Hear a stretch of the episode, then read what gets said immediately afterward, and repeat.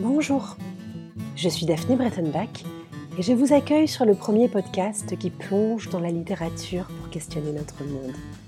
Calliope est désormais partenaire de la revue Books, dont le nouveau numéro, qui passe à la loupe la nouvelle génération d'autocrates, est en kiosque depuis le jeudi 24 septembre. Parce que les mots aident à prendre de la distance, à interroger nos sentiments, à mettre en perspective les événements qui agitent notre société, Calliope poursuit son cycle sur les grands textes politiques américains, en résonance avec l'élection présidentielle qui se prépare dans la première puissance mondiale. Ce deuxième épisode vous invite à plonger dans la trilogie romanesque culte de John Dos Passos, USA.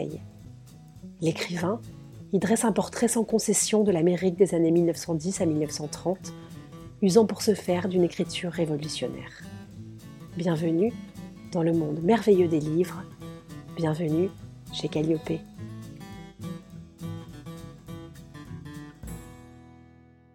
John, croyez-moi, je serai le dernier à vouloir couvrir de honte le nom de la défunte qui fut ma propre sœur, par la naissance et par le sang. Mais tout cela n'est pas de ma faute, ni de la vôtre. C'est la faute de la misère. Et la misère, c'est la faute du système.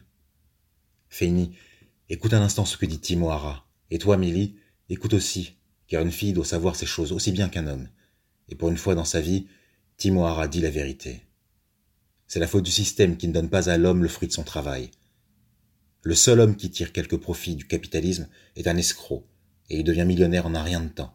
Mais des travailleurs honnêtes, comme John ou moi-même, nous pouvons bien travailler cent ans et nous ne laisserons seulement pas de quoi nous faire enterrer décemment.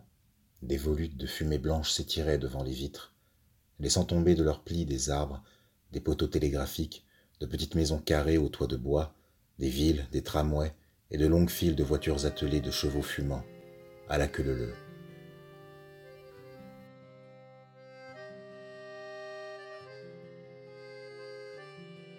John Dos Passos est né en 1896 à Chicago et mort en 1970 à Baltimore. Écrivain et peintre, il a laissé derrière lui une œuvre littéraire qui questionne les événements du siècle, lui donnant la réputation d'un critique acharné de la politique et du mode de vie américain. Réaliste, direct, il donne de son monde une analyse sociale pessimiste. Ses romans mettent en scène la vie de personnages issus de différentes classes sociales, racontent leurs espoirs, leurs désillusions aussi. Pour Dos Passos, la société américaine est une entité vivante, constituée de deux hémisphères. D'un côté les riches, de l'autre les pauvres, et entre eux, une véritable muraille qui paraît infranchissable. La trilogie USA est considérée comme son grand chef-d'œuvre et figure à la 23e place de la liste des 100 meilleurs romans de langue anglaise du XXe siècle. Cette dernière comprend le 42e parallèle, paru en 1930, 1919, paru en 1932, et La Grosse Galette, paru en 1936. Cet épisode plonge plus particulièrement dans le premier opus. Le style de Dos Passos mélange plusieurs techniques littéraires.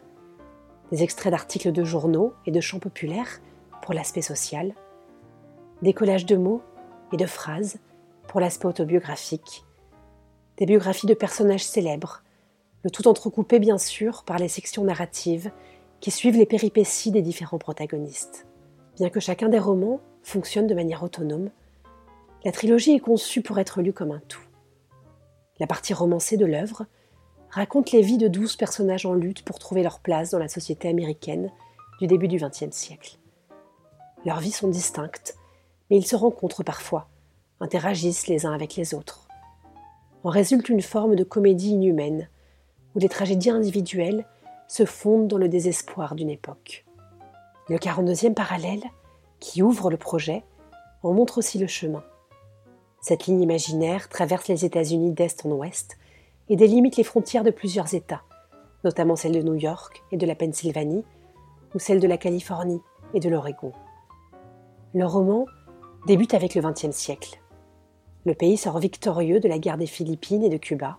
La prospérité économique transforme les villes et les mentalités. Le socialisme s'invite dans la danse. Et on observe de loin la première révolution russe et la révolution mexicaine. Mac, l'imprimeur socialiste, fait le voyage à Juarez pour y prendre part, avant de retrouver sa place dans le grand cirque états-unien. G. Ward Morehouse, originaire du Delaware, personnage central de la trilogie, commence une carrière cynique dans la presse avant de se reconvertir dans les relations publiques. Quant à Eleanor Stoddart, elle tente d'échapper au corset de son éducation rigide et provinciale en partant à la conquête de New York. Debs était un cheminot. Il était venu au monde dans une hutte battue des vents à terre haute. Il avait dix frères et sœurs. Son père était venu en Amérique sur un voilier en 49. C'était un Alsacien de Colmar, pas un grand brasseur d'argent, il aimait la musique et la lecture. Il donna à ses enfants la possibilité de terminer leurs études primaires, et c'est à peu près tout ce qu'il put faire pour eux. À l'âge de 15 ans, Gene Debs travaillait déjà comme mécanicien au chemin de fer d'Indianapolis et de Terre Haute. Il travailla comme chauffeur de locomotive, fut employé aux écritures, adhéra à la section locale de la fraternité des chauffeurs de locomotive, fut élu secrétaire et voyagea dans tout le pays comme organisateur. C'était un homme de haute taille. Il traînait les pieds en marchant, et son éloquence orageuse enflammait les cheminots dans leur salle de réunion au mur de bois de pin, faisait naître en eux le désir d'avoir le monde que lui voulait. Un monde où régnerait la fraternité, où chacun aurait part égale. Je ne suis pas un meneur d'ouvriers. Je ne veux pas que vous me suiviez, moi ou quelqu'un d'autre. Si vous cherchez un Moïse pour vous conduire hors de la jungle capitaliste, vous ne ferez pas un pas en avant. Je ne vous mènerai pas dans cette terre promise, même si je le pouvais. Car si je pouvais vous y faire entrer, quelqu'un d'autre pourrait vous en faire sortir. Celui que Sartre qualifiait de plus grand écrivain de son temps a façonné une œuvre éminemment, structurellement politique, de ses romans de jeunesse à l'apogée de la trilogie USA. Son écriture est littéralement indissociable de son projet de critique sociétale. Le lecteur est comme tenu à distance, non seulement parce que la structure éclatée de la trilogie l'empêche de plonger pleinement dans les intrigues romanesques, toujours interrompues par le surgissement d'autres séquences narratives, mais aussi parce que ces intrigues elles-mêmes sont peu propices à l'immersion. Les personnages sont un peu comme des automates. Ils ont si peu de prise sur leur vie qu'ils paraissent dépourvus de tout libre arbitre, tels les marionnettes d'une force qui les dépasse. Réinventant presque le naturalisme, Dos Passos soumet ses personnages non pas à une nature ou à une hérédité impitoyable, mais plutôt à des structures sociales dont ils ne parviennent pas à s'extraire. Ici, le mal est social plutôt que naturel. Dépossédés de leur propre voix, les protagonistes des trois romans deviennent littéralement des porte-paroles répétant des discours qu'ils ne maîtrisent pas, ils ont comme perdu leur voix intérieure, et avec elle, toute capacité à penser, à agir de façon autonome. Ils semblent aussi souffrir d'une forme de disparition du quotidien autour d'eux. Pas d'ancrage familial, social, géographique. Comme s'ils étaient condamnés à une errance affective et spatiale, comme s'ils tournaient en rond. Pourtant, ce sont des hommes et des femmes en lutte qui aspirent à autre chose, que ce dont leurs parents se sont contentés. Mais ils ne produisent rien, n'accomplissent rien. Leur agitation est certes frénétique, mais elle demeure vaine. C'est ce systématisme de leurs échecs qui articule la critique radicale de l'idéologie qui fonde les États-Unis. Si eux se laissent prendre aux promesses du rêve américain, le roman en dévoile la nature mensongère, voire meurtrière.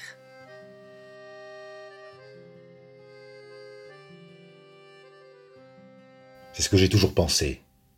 Ce sont les ouvriers qui créent les richesses. Et ce sont eux qui devraient les posséder, au lieu d'un tas de parasites. Si on pouvait se débarrasser du système capitaliste, des grands trusts et de Wall Street, c'est ainsi que les choses se passeraient. Crénom de nom. Tout ce qu'il faudrait, c'est une grève générale et que les ouvriers refusent de travailler pour un patron. Nom d'un chien, si les gens comprenaient seulement combien ce serait facile. Mais le capital détient toute la presse et il empêche les ouvriers de s'instruire et de s'élever.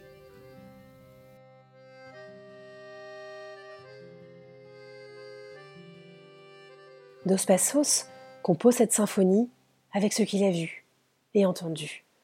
Ce qui l'intéresse, ce sont les hommes et les faits. L'œuvre devient ainsi le moyen d'un implacable constat. La révolution ne fonctionne pas. Le capitalisme et l'individualisme ont gagné, et les hommes vivent comme ils le peuvent, mal et sans liberté. Comme l'analyse Philippe Lançon dans Libération, John Dos Passos, avec cette trilogie, ferme la porte aux rêves de jeunesse d'un pays. Après le 11 septembre 2001, on a souvent lu que l'Amérique avait perdu son innocence. Mais en lisant USA, on y voit l'Amérique perdre non pas son innocence, mais le mythe de cette dernière. Les trois romans font vivre trente années d'Amérique au moment où celle-ci devient maître du monde. À travers une vingtaine de destins petits ou grands qui s'entremêlent, on voit s'affoler et s'ensanglanter le XXe siècle. On regarde s'installer dans la vieille Europe le langage démocratique et marchand. On observe la prise de contrôle de Cuba par les États-Unis, la fin de la révolution mexicaine, l'arrivée partout des soldats et des banquiers américains, puis le repli jusqu'à la Grande Dépression. On sent naître ce mélange d'égoïsme avide et de bonne conscience volontaire qui permet déjà aux États-Unis de se rêver gendarme et argentier du bien. Un personnage, dans le second tome, 1919, déclare, une fois la paix signée avec l'Allemagne, c'est la plus grande croisade de l'histoire.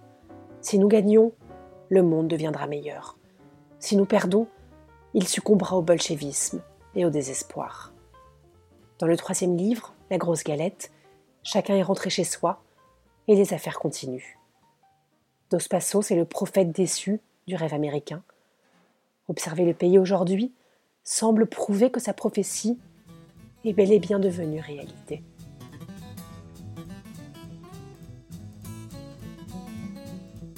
Merci d'avoir écouté ce 22e épisode de Calliope, réalisé avec l'aide précieuse de Régis Madienko, dont vous entendez la voix lors des extraits de lecture du texte de John Dos Passos. Vous aimez l'émission? Dites-le nous avec des étoiles, 5 dans l'idéal, sur vos applications de podcast. Rendez-vous aussi sur Instagram, sur Facebook, et n'hésitez pas à vous abonner à notre newsletter. Et surtout, protégez-vous pour protéger les autres lisez et écoutez des podcasts. À dans deux semaines.